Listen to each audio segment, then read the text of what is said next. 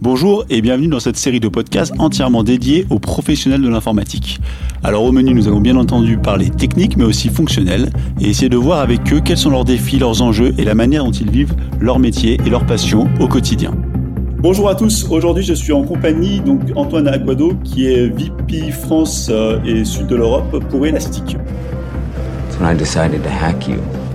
Whoever's in control of the exit nodes is also in control of the traffic, which makes me Bonjour Antoine. Bonjour euh, Philippe. Alors aujourd'hui, on va parler d'un sujet qui concerne euh, un petit peu tout le monde et euh, qui est un peu flou dans la tête de beaucoup de gens, même s'il y a, il y a vraiment de, de l'attraction sur le sujet, c'est tout ce qui va être autour de la data. Et qui mieux pour parler de la data de quelqu'un qui travaille chez Elastic? Donc je pense que beaucoup de gens autour de qui écoutent ce podcast connaissent parfaitement cette société. Et l'idée d'aujourd'hui, c'est qu'on va pouvoir discuter euh, vraiment de la data, de ce qu'on peut en faire, de l'approche horizontale, de comment sortir des silos, comment essayer d'évoluer, puis un peu se donner un petit peu une perspective sur le long terme de, de où est-ce qu'on va avec tous ces sujets. Mais avant d'entrer dans le vif du sujet, pour ceux qui connaissent ce podcast, j'aimerais faire un petit retour avec, en arrière avec toi, Antoine, pour savoir si tu peux me raconter ton premier projet informatique. Merci pour euh, Philippe déjà pour euh, cette session aujourd'hui d'échange. Oui, mon, mon projet, premier projet informatique, ça a commencé en 1990.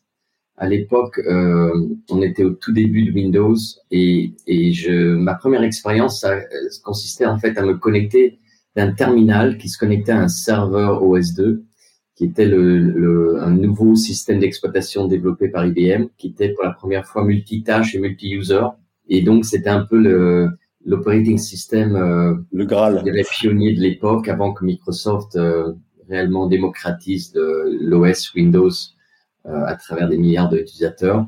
Et, et c'était un peu, euh, on, on, vivait à, dans ce, à l'époque dans un monde mainframe et d'AS400. Donc OS2 a été un premier OS qui est vraiment avec Apple aussi OS, qui était l'autre alternative d'Apple pour rentrer un peu dans un monde multitâche, multi-user beaucoup plus de euh, d'interface euh, graphique que, que ce que portait Mainframe et S400. Mm. Et c'était le tout, tout début de la virtualisation des applications dans le monde OS 2 et, et dans le monde Windows. Voilà. Ça, c'était ma toute première expérience. D'accord, c'est génial hein, parce que parce que ça remonte finalement à, à, pas si longtemps que ça. Les années 90, c'est pas si loin que ça. Euh, et en plus, en plus des, des CES, il y en a encore partout dans les entreprises. Euh, on en croise euh, tout le temps. Alors c'est sûrement des versions un petit peu euh, euh, mises à jour par rapport à celles que tu avais connues, mais en tout cas, il y en a, il y en a encore plein. C'est loin d'être loin d'être d'être complètement le passé. Est-ce que tu peux essayer de te présenter en, en quelques mots ton parcours, pourquoi pourquoi t'es arrivé chez Elastic et un petit peu ce que tu fais chez Elastic? Oui, euh, donc euh, moi j'ai donc 30 euh, ans d'expérience dans, dans l'IT et je suis tombé euh, très vite dans les sociétés américaines cotées en bourse. Donc j'ai commencé, j'ai trois expériences principales. La première c'était une startup à l'époque qui s'appelait Citrix. c'était 100 personnes dans le monde et on était les premiers à démarrer Citrix en Europe. Donc c'était où je suis resté donc 14 ans. Donc j'ai démarré le Citrix France, Citrix Europe du Sud et on, on a grossi et, et c'est devenu une grosse société. Donc ça, c'était une très belle expérience dans le monde de la virtualisation des, des desktops et des applications. Euh, ensuite, euh, j'ai rejoint, euh, j'ai rejoint en fait euh, Microsoft. Euh, donc avec Citrix, j'étais à la fois à Paris et à Dubaï, et ensuite je, je, je suis parti en, vivre à Singapour où j'ai rejoint Microsoft, le siège Microsoft, où, où on était au début aussi du, du cloud. Donc j'ai travaillé cinq ans chez eux à la fois euh, à Singapour et à Bangkok sur des projets grands comptes et, et au début des, des, grands projets cloud. À l'époque, c'était Office 365, les premiers grands projets. Et, et j'ai fini ensuite euh, à, pour à rentrer ensuite après cinq ans en Asie avec Microsoft. Je suis rentré en Europe avec Microsoft où on m'a donné la responsabilité du business Azure sur 12 pays d'Europe. Donc, je portais le quota d'Azure. Et on a été aussi au début, au prémices d'Azure. C'était quelle année, du coup? C'était le, c'était le début d'Azure, ça? Oui, oui. Euh, il y a six ans, en fait, il y avait, il y avait vraiment AWS qui était présent partout et il n'y avait aucun autre, euh, aucune autre alternative.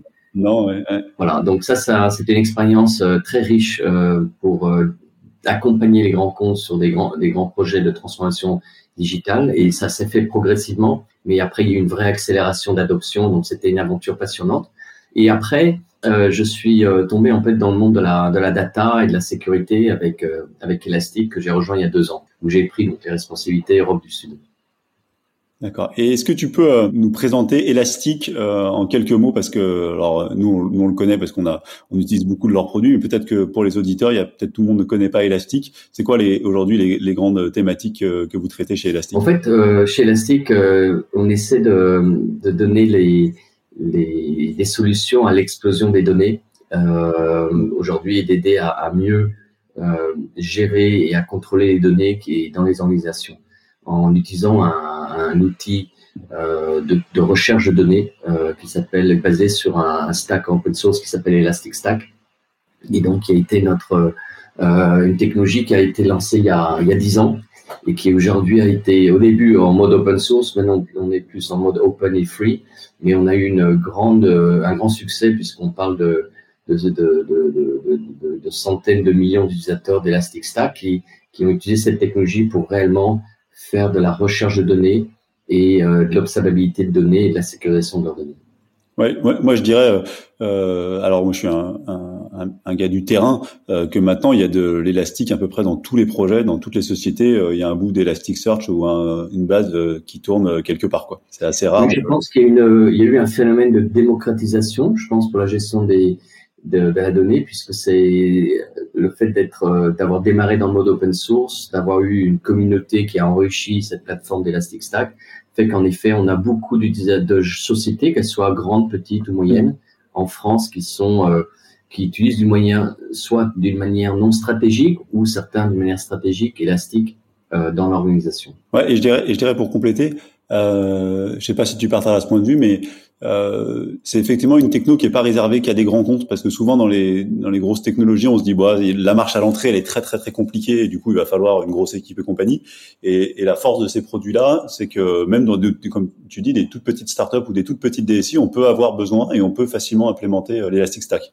Oui, tout à fait. Je pense que c'est vraiment dans cette culture de open and free qui est qui est propre à notre fondateur euh, Shai Bannon, c'est de pouvoir euh, ce qu'on appelle démocratiser euh, en effet la, la recherche et, la gestion des données au plus grand nombre, que ce soit des individus, mais que, en effet que ce soit pas réservé uniquement aux, plus grandes sociétés euh, françaises, mais que ce soit aussi démocratisable et que une, start-up euh, qui démarre à deux trois personnes puisse immédiatement utiliser. Et on le voit d'ailleurs hein, quand on voit dans les dans le monde des, des, des, startups en France et, en Europe, on, on, voit beaucoup de startups qui utilisent Elastic euh, aussi euh, de différentes manières.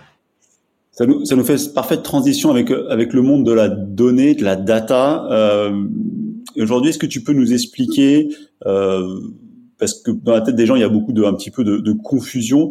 Euh, Est-ce que tu peux nous expliquer déjà euh, comment ça fonctionne dans des entreprises qui ont l'habitude de travailler, alors ce qu'on va appeler en, en silo? Est-ce que tu peux nous, nous, dire un petit peu les, comment tu vois les choses de ce côté-là oui, euh, tout à fait. Donc aujourd'hui, euh, comment comment ça fonctionne aujourd'hui? Aujourd'hui, on voit clairement que qu'il y a, on est dans un monde d'explosion de la donnée, donc il y a de plus en plus de données dans l'entreprise, et, et, ce qu'on voit clairement, c'est que la gestion des données, qu'elles soient structurées ou non structurées, euh, c'est vraiment euh, géré d'une manière euh, en mode silo, c'est-à-dire qu'on a différents euh, groupes de, de, de, décideurs qui ont besoin de gérer les données, et ça se fait euh, dans un mode très siloté. Donc on a par exemple toutes les équipes infrastructure, les équipes de DevOps, les équipes sécurité, tous les différents métiers qui sont tous à avoir des données et aujourd'hui ne les partagent pas dans une plateforme commune.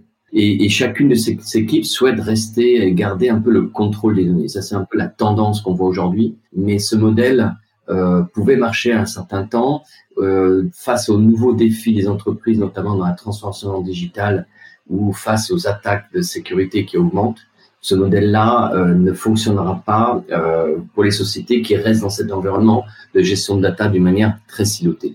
Et ce qu'on est en train de voir comme euh, tendance, notamment, c'est qu'il y a aussi de plus en plus les, les RSSI, donc les directeurs de sécurité, qui par entre guillemets par design ont peut-être cette volonté en, premier de casser les silos des données pour essayer d'avoir de, une, une approche plus horizontale de ces données.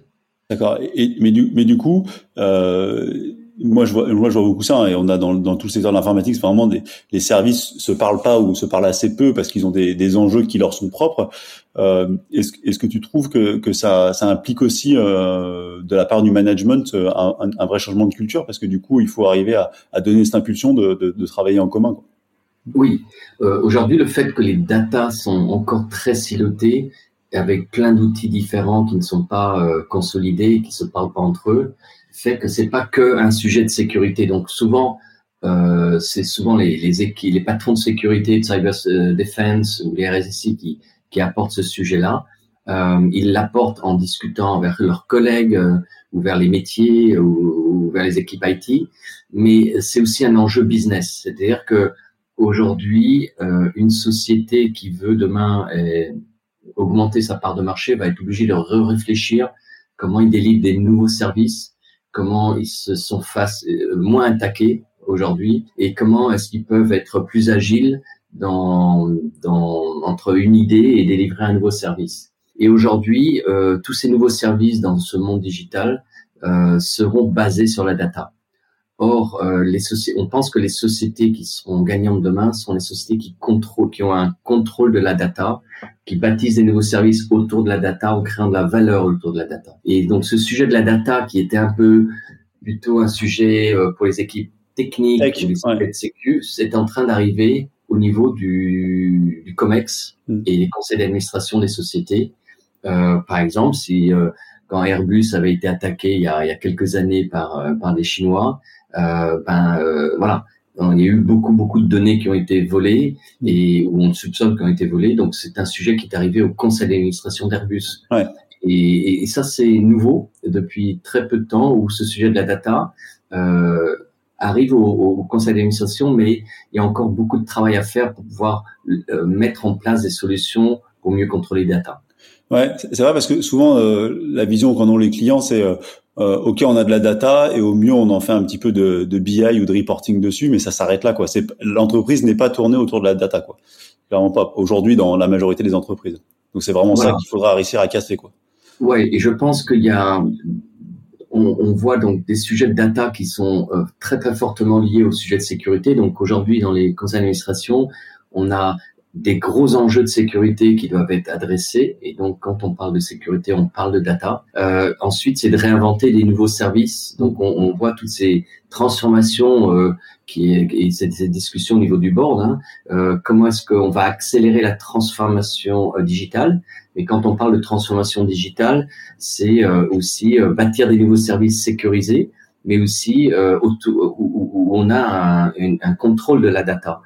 Euh, et, et, pour ça, il faut, euh, il faut donner une plateforme de data qui soit plus euh, accessible et plus complète aux décideurs pour pouvoir réagir et, et, bâtir des nouveaux services de, de, de demain qui sont basés autour de la data. Et, et du coup, c'est là où on va commencer à parler un petit peu d'approche horizontale.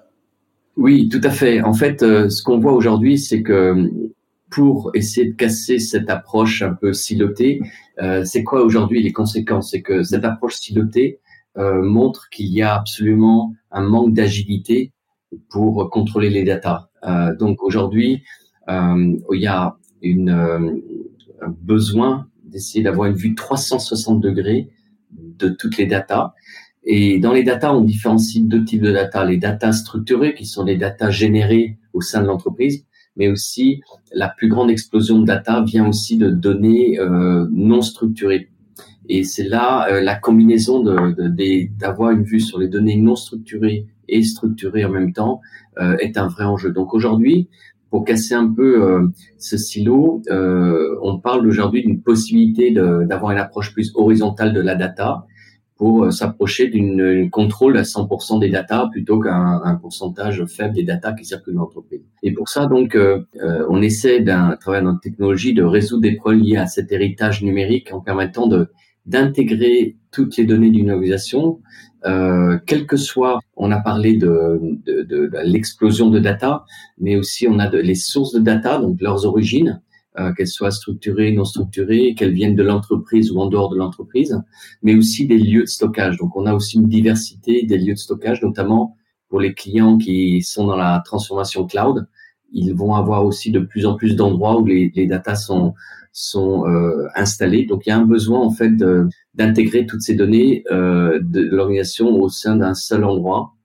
Et deuxième chose, il y a un challenge aussi de performance, c'est-à-dire que on voit dans l'entreprise l'approche euh, silotée permet de euh, gérer une certaine volumétrie. Et si on veut avoir une vue horizontale, on se retrouve avec des, volumes de données énormes à, gérer. On parle pas plus que de terabytes, on parle aussi de, de pétabytes d'injection euh, par jour pour certains de nos gros clients. Et souvent, euh, si on veut vraiment gérer des gros volumes, donc on parle de big data, euh, se pose souvent le problème est-ce que le big data va pas ralentir la, la gestion de ces data? Ouais. Et donc le gros enjeu, c'est pas uniquement euh, ce dont on a parlé tout à l'heure, pour consolider l'ensemble des données, quel que soit leur lieu de stockage, mais aussi de pouvoir gérer des gros volumétriques de data en temps réel pour apporter en temps réel des réponses à la gestion des données, soit euh, pour des organisations commerciales, mais aussi quand vous êtes attaqué par une euh, par des attaques de cybercrime, euh, comment répondre plus rapidement euh, aux attaques en, en allant plus rapidement analyser les données de sécurité de l'organisation. D'accord. Tu parles beaucoup euh, depuis tout à l'heure de, de, données structurées et de données euh, non structurées ou, ou semi-structurées. Est-ce que tu peux, euh, alors pour moi c'est clair, mais pour, pour beaucoup de gens qui nous écoutent, c'est pas forcément clair cette notion. Est-ce que tu peux euh, expliquer avec des mots simples un peu la, la, différence entre les deux? Bien sûr. Les données non structurées, être les données qui viennent d'Internet, qui viennent des, des réseaux sociaux, de, de, sites web, qui sont pas des données qui appartiennent à l'entreprise. Donc prenez un exemple d'un directeur marketing qui, qui a des statistiques de vente et de et de et de et de localisation de, de points de vente d'un produit, euh, il peut très bien prendre ces données-là historiques et les faire une projection dans l'avenir. Mais pour faire cette projection dans l'avenir, il va rajouter des données historiques qui ne sont pas les données de l'entreprise. Par exemple, il va euh, intégrer des données de, de météorologie, euh, de circulation qu'on peut récupérer très souvent gratuitement ou en payant un moindre coût, et mélanger ces deux données euh, par rapport à une localisation de données de vente et c'est de voir s'il y a des corrélations. Donc par exemple, si euh, il y a les jours de pluie, il y a peut-être 50% d'augmentation de vente dans cet point de vente. Si en fonction des heures de trafic, il y a un impact sur les ventes. Donc euh, euh, réunir ces données qui viennent en dehors de l'entreprise, comme des, informations de trafic ou des informations de météo, avec des chiffres de vente, euh, ça leur permet de prendre des analyses, avoir un autre niveau d'analyse et pour et ensuite prendre des décisions euh, futures sur par rapport à des, des, un existant et on a enrichi les, les valeurs de données structurées non structurées par rapport à leur business. D'accord. Et moi, je trouve ça, je trouve ça intéressant que, que tu spécifies ça parce qu'on a aussi un peu ça dans le domaine du, du, du développement. C'est-à-dire que le, le, SI, finalement, il est à la croisée entre des briques logicielles, des briques SI que tu vas utiliser chez toi, que tu maîtrises, et puis tout un tas d'autres services qui viennent, euh, qui viennent un peu compléter ta vision du monde et être capable de prendre une décision. C'est un peu la, la même vue avec les données, quoi. Il y a les données de l'entreprise qu'on maîtrise, et puis il y a les données qui viennent euh, du, de l'environnement, si je puis dire, et qui vont euh, apporter une vision complémentaire. Tout à fait. Et c'est ça vraiment les, les enjeux qu'on trouve intéressants dans les enjeux de demain. C'est ce sont les sociétés qui, qui vont justement essayer de créer plus de valeur autour des données, soit structurées ou non structurées, en, en, en les associant, en trouvant des, euh, en créant des, de l'analyse autour de ces données et avec des outils de, de, de monitoring qui fait que les décideurs pourront plus facilement prendre des bonnes décisions. Et donc, on retourne vers un, vers la data qui devient un enjeu stratégique au, niveau des, des, décisionnaires. Mais je, je dirais qu'il y a, pour revenir juste, on a parlé des, des volumétries de, de data et, et, et des besoins d'analyser en temps réel. On a parlé de différents types de data et de lieux de stockage. Je dirais qu'il y a, par rapport à l'approche horizontale, il y a un troisième gros sujet qui, qui est le coût, en fait, de gérer ces données. Euh, on est enfin dans un monde où, où l'explosion des data fait que il y a besoin d'essayer de, trouver un moyen de, de à la fois euh, mieux traiter les données plus rapidement, mais en même temps essayer de stocker les données euh, à moins, à, avec un meilleur ratio qu'aujourd'hui. Donc aujourd'hui, on, on, parle de, de, classifier les actifs de données. Euh, toutes les données n'ont pas vraiment les mêmes valeurs. Il y a des données, on n'a pas forcément besoin d'une analyse en temps réel en quelques secondes. Il y a des données qu'on peut attendre peut-être un traitement d'information pour euh, qui durerait peut-être une heure ou deux heures. On n'aura pas le même coût de gestion de données et de stockage de données si on a besoin euh, des données, par exemple pour un trader dans une banque qui veut avoir des données euh, en temps réel. Donc c'est pour ça qu'aujourd'hui on a euh, des technologies chez Elastic qui permet aussi de mieux gérer la gestion des données en fonction de la valeur et de la vitesse d'accès euh, que le client souhaiterait avoir. Donc un accès plus rapide va euh, euh faire qu'on va stocker des données hmm. euh, d'une manière un peu plus euh, en temps réel. Des données, mais on sait aussi gérer des, des grosses données, par exemple des données euh, que des banques doivent par exemple garder d'un historique pour des raisons de, de, compliance de plusieurs années des données de leurs clients. Ce sont des données qui seront gérées au stockage à moindre coût. Donc on sait gérer les différents besoins et faire une classification des données et de leurs valeurs en fonction du temps de réponse et d'accès aux données que demande le client pour essayer d'optimiser le stockage de ces données. C'est vrai que le, coût, euh, le coût, le, le, coût de la data peut vite devenir euh, prohibitif. C'est-à-dire que quand on commence à rentrer sur des volumes de données euh, très conséquents, tu parlais tout à l'heure de, de, plusieurs terras par jour, ça peut vite faire des factures qui soient vraiment prohibitives. Donc c'est vrai que se poser la question de, de savoir, c'est des choses qui, qui qu'on entend souvent chez nos clients, de se dire comment je fais pour un peu minimiser les coûts, parce qu'effectivement on peut pas euh, exploser les coûts de la data euh, dans les prochaines années. Quoi. Alors c'est un vrai sujet, euh, c'est un vrai sujet. Donc euh, donc les les les, acteurs aujourd'hui euh, qu'on voit dans le monde qui qui veulent apporter une réflexion plus stratégique et horizontale de la plateforme n'ont pas forcément les mêmes approches tarifaires proposées à leurs clients. Donc déjà, Elastic est une société à l'origine open source et maintenant open and free. Donc, il y a plein de choses qui peuvent être faites gratuitement et pour avoir un premier accès. Ensuite, quand on, il s'agit de, de, services peut-être plus critiques, euh, il y a aussi la manière de tarifer nos, nos, nos licences. Donc, euh, chez Elastic, on a essayé d'avoir une approche euh, un peu différente et un peu disruptive par rapport à la facturation. Euh, Aujourd'hui, on a constaté plusieurs choses. C'est que les données euh, aujourd'hui sont et les, les, éditeurs qui font la gestion de données souvent facturent en fonction de l'injection. Plus vous avez de données mm. qui sont plus c'est cher et c'est linéaire. Euh, et donc euh, ça fait peur à beaucoup de clients. Ils se disent dans ces cas-là, je vais faire des des restrictions. Je vais pas analyser toutes mes applications. Je vais analyser qu'une partie de mes données cloud et pas toutes. Et, et c'est, je pense pas le modèle vers lequel on devrait aller. On devrait plutôt aller vers une démocratisation, euh, l'accès à tous, euh, mais aussi pas de limite en termes de type d'application, euh, volume de données, euh, et que l'on souhaite euh, analyser. Et pour ça, donc, on a fait un modèle en fait de tarification de licence qui consiste uniquement à l'utilisation de la ressource pas en fonction de la, la, la quantité d'injection de données. Et ça, ça change énormément le modèle économique pour pouvoir donner un modèle économique beaucoup plus euh, viable pour gérer des, des, des, big data. Ouais, et puis et puis je partage ton constat. Nous, on a souvent le, chez les clients et, d'ailleurs qui fait euh, souvent, qui, ont, qui donne souvent peur dans tous les services cloud, c'est que cette consommation euh, à la donnée ou à, à la volumétrie de données ou à l'injection, c'est quelque chose qui est difficilement quantifiable euh, de prime abord. Et du coup, souvent les clients se disent, bah, je sais pas où on va aller, on n'est pas capable d'estimer. Donc du coup, ça, ça freine un peu les projets, quoi.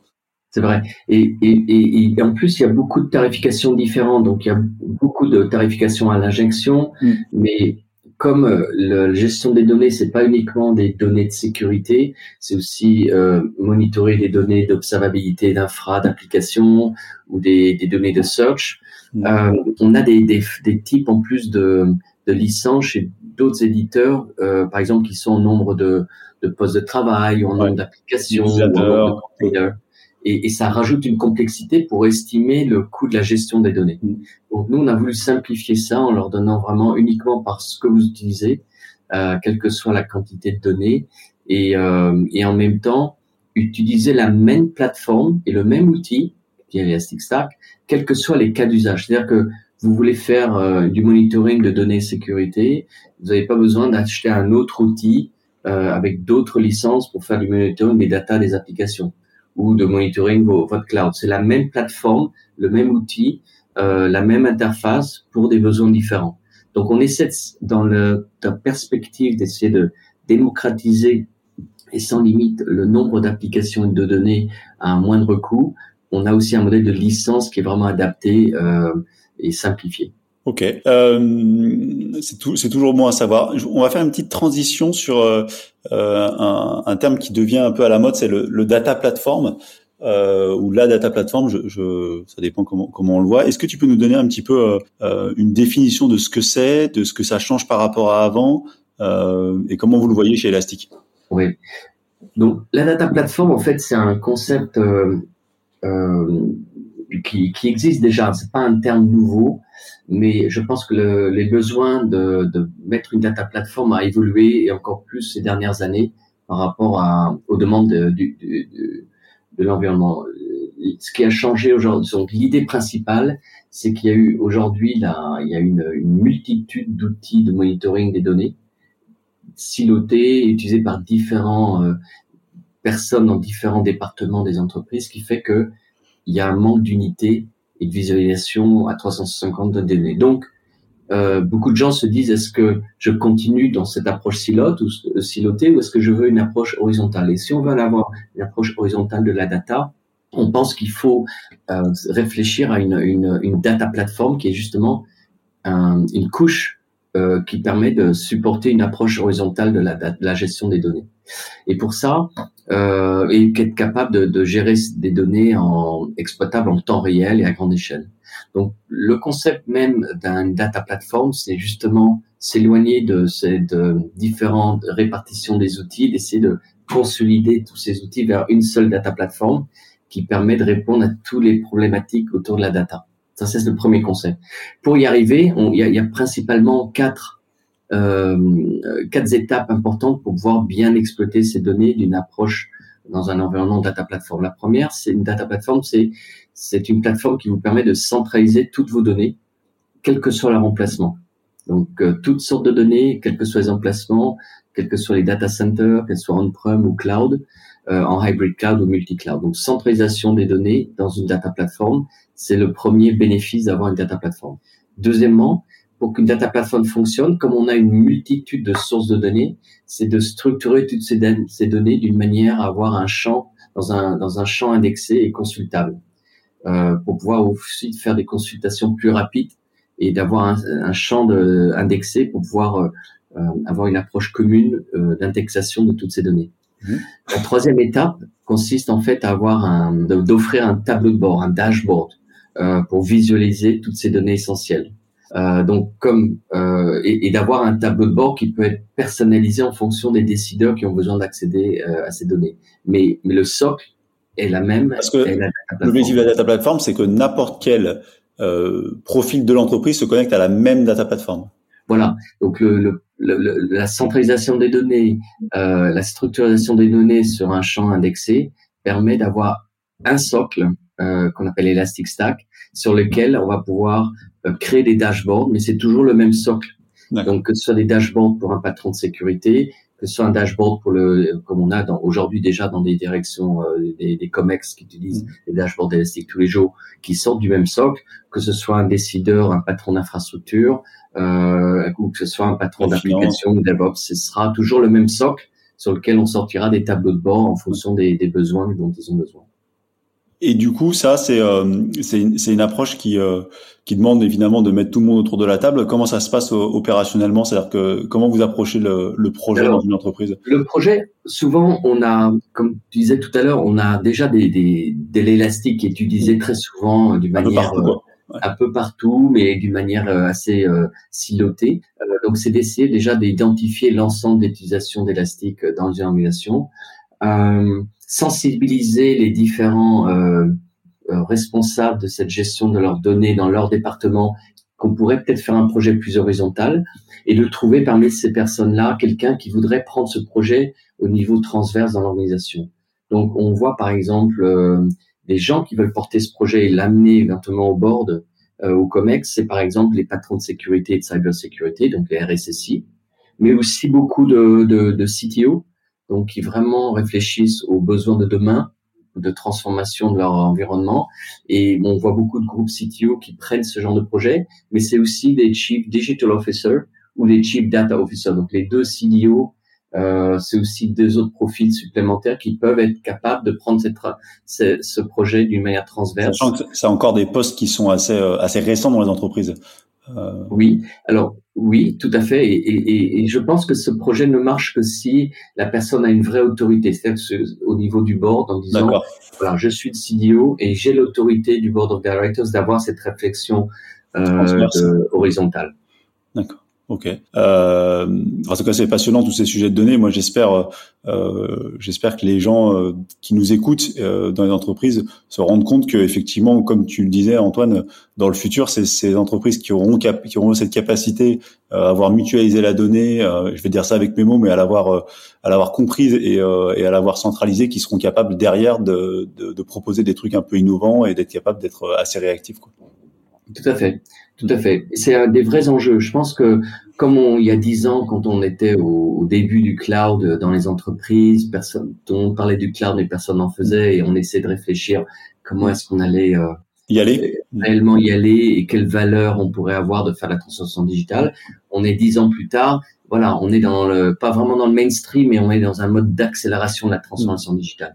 Mm. Maintenant, je pense qu'on est dans cette nouvelle vague. Euh, Aujourd'hui, on voit, on pense que les data, la sécurité euh, et le cloud, ça reste les trois sujets, on trouve vraiment de transformation majeure pour aider les entreprises à se, à se transformer.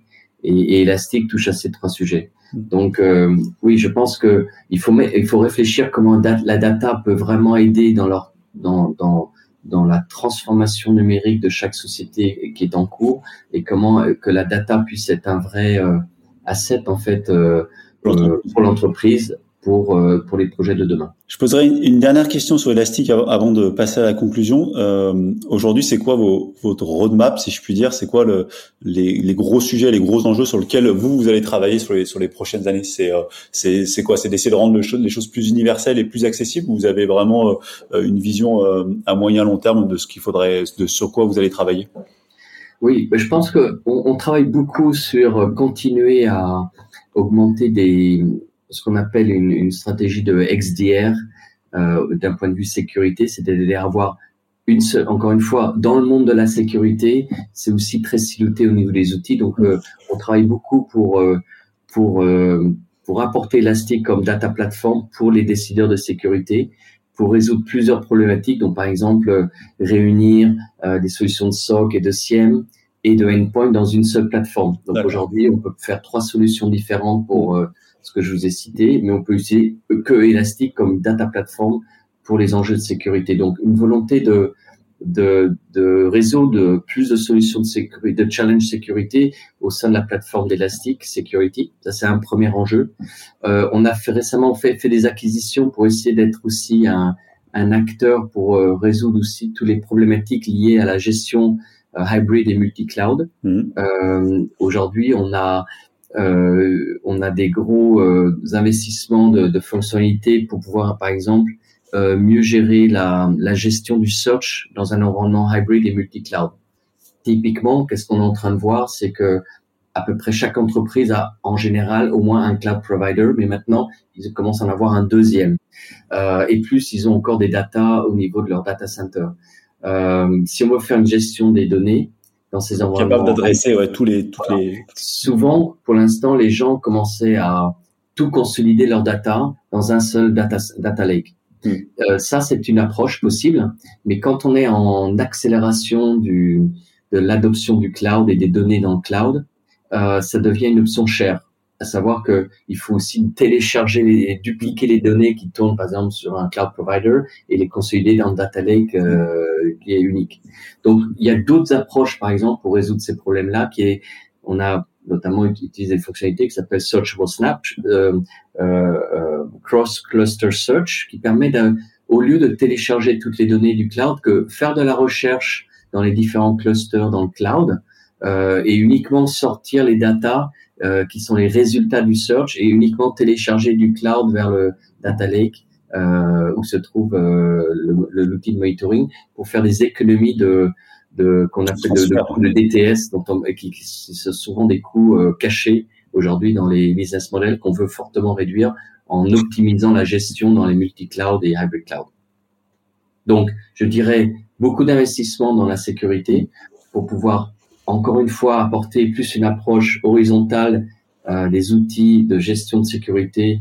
Euh, donc on est vraiment dans une stratégie qu'on appelle XDR, euh, de, de, de, résoudre plusieurs problématiques et challenges de, de patrons de sécurité autour de la plateforme Elastic Security euh, et beaucoup d'optimisation euh, autour de la gestion des applications, donc de type APM pour les applications critiques et en même temps euh, dans les environnements cloud et, et hybrid cloud et multi-cloud.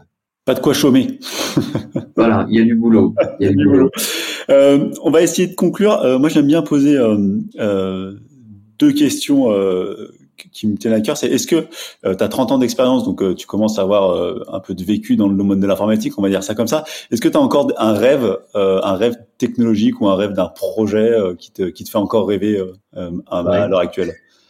Alors, pour être franc avec toi, il y a un livre que j'ai lu euh, il, y a, il y a deux ans, qui était la, la biographie de Elon Musk, euh, qui m'a beaucoup beaucoup marqué. Euh, son projet à lui, c'est de, c'est Mars en fait, euh, depuis plusieurs années. Et donc, en, en, lisant beaucoup sur ce qui est en train de se passer, je trouve que le, le prochain grand, euh, j'ai deux, je pense qu'il y a deux grands euh, projets technologiques et, et d'aventures euh, d'innovation qui devant nous. Le premier, c'est la conquête de l'espace. Mmh. Euh, comme tu le sais, on était dans un monde où, où la NASA et, et l'Europe, euh, euh, l'agence européenne de l'espace (ESA) étaient pratiquement les seuls fournisseurs pour nous envoyer, euh, dans envoyer des, mmh. dans l'espace. Euh, Aujourd'hui, on est en train de réellement voir une révolution pour la conquête de l'espace pour avec des acteurs privés comme Virgin avec Richard Branson ou avec Elon Musk avec Space Dragon, euh, SpaceX et Dragon, euh, c'est de pouvoir lancer des, des, humains et aussi des satellites à grande échelle euh, dans, dans l'espace. Pour moi, ça c'est une vraie révolution euh, et un vrai. Je pense que les aventuriers de demain, c'est les gens qui sont dans la conquête de l'espace. Et je dirais le deuxième grand, euh, je trouve, projet technologique qui est en train de tout juste en train de commencer, c'est tout ce qui touche à, à la métaverse. Donc cette création du monde virtuel dans lequel on est en train de voir les, les, les acteurs de l'e-commerce ou les GAFAM euh, en train d'investir dans ce nouveau concept de trouver des nouveaux moyens de commercialisation, des nouveaux moyens d'échange avec la crypto-monnaie, des blockchains, mais aussi une évolution dans le dans l'échange euh, dans, dans les réseaux sociaux. Euh, Facebook, ça fait un peu, voilà, c'est un peu une vieille génération vers plutôt des technologies d'interaction avec euh, l'intelligence artificielle, avec la, la réalité virtuelle. Et, et, je pense que le métaverse, c'est le, aussi le prochain, la prochaine révolution dans le monde digital. D'accord. intéressant tout ça, on verra où ça, où ça, nous mène. La dernière question que, que j'ai envie de te poser, c'est est-ce que tu peux me donner, euh, j'aime bien cette, euh, j'aime bien cette question parce que je trouve ça toujours intéressant, c'est est-ce que tu peux me donner avec tes mots à toi euh, donc c'est pas, pas la définition Wikipédia, hein, vraiment la définition que, que, que, tu considères euh, intéressante sur euh, qu'est-ce que c'est qu'une euh, une bonne technologie? Bah, une, pour moi, une bonne technologie, c'est une technologie qui euh, qui peut être démocratisée à, à l'échelle de tout individu ou, ou toute entreprise et qui a de l'impact. l'impact soit à titre personnel, soit à titre professionnel. la technologie n'apporte pas que du bien. Mm. Euh, pour moi, une technologie, c'est une, technologie qui apporte la, de la valeur euh, à notre société, que ce soit à titre individuel ou en, en tant que professionnel de l'entreprise. Belle définition. Euh, Antoine, merci, euh, merci pour pour cet échange. Euh, pour ceux qui nous écoutent, on mettra dans le dans la description du podcast le, les liens vers vers que Antoine nous fournira pour son LinkedIn et tout ça. Et puis n'hésitez pas à le contacter si vous avez d'autres questions ou si vous avez des projets élastiques qui peuvent qui peuvent être adressés dans votre entreprise. Antoine, je vais te laisser le, le mot de la fin. Est-ce que tu as un petit conseil pour nos auditeurs? Euh, merci beaucoup déjà pour cet entretien, Philippe, et, et, et j'espère que ça aura apporté euh, quelques idées euh, de discussion, de débat avec nos auditeurs euh, de ce podcast. Euh, moi, je pense que je voilà, mon, mot de conclusion, c'est essayer de réfléchir à, à, ce que peut apporter une stratégie autour de la data dans votre entreprise. Qu'est-ce que ça veut dire en termes de gouvernance en interne? Qu'est-ce que ça veut dire en termes de de, de trouver des, des execs sponsors dans l'organisation qui veulent avoir une approche plus horizontale. euh, détecter les talents autour de la data, essayer de les attirer, essayer de les, les garder dans votre entreprise parce que je pense que les, les gens qui vont, qui savent gérer les data vont être un des, des, des personnes clés dans votre entreprise euh, pour pouvoir être plus compétitif dans, dans le monde de, de demain. Parfait. Merci Antoine. Merci beaucoup pour cet échange, Philippe. C'était très intéressant. Et à bientôt, j'espère.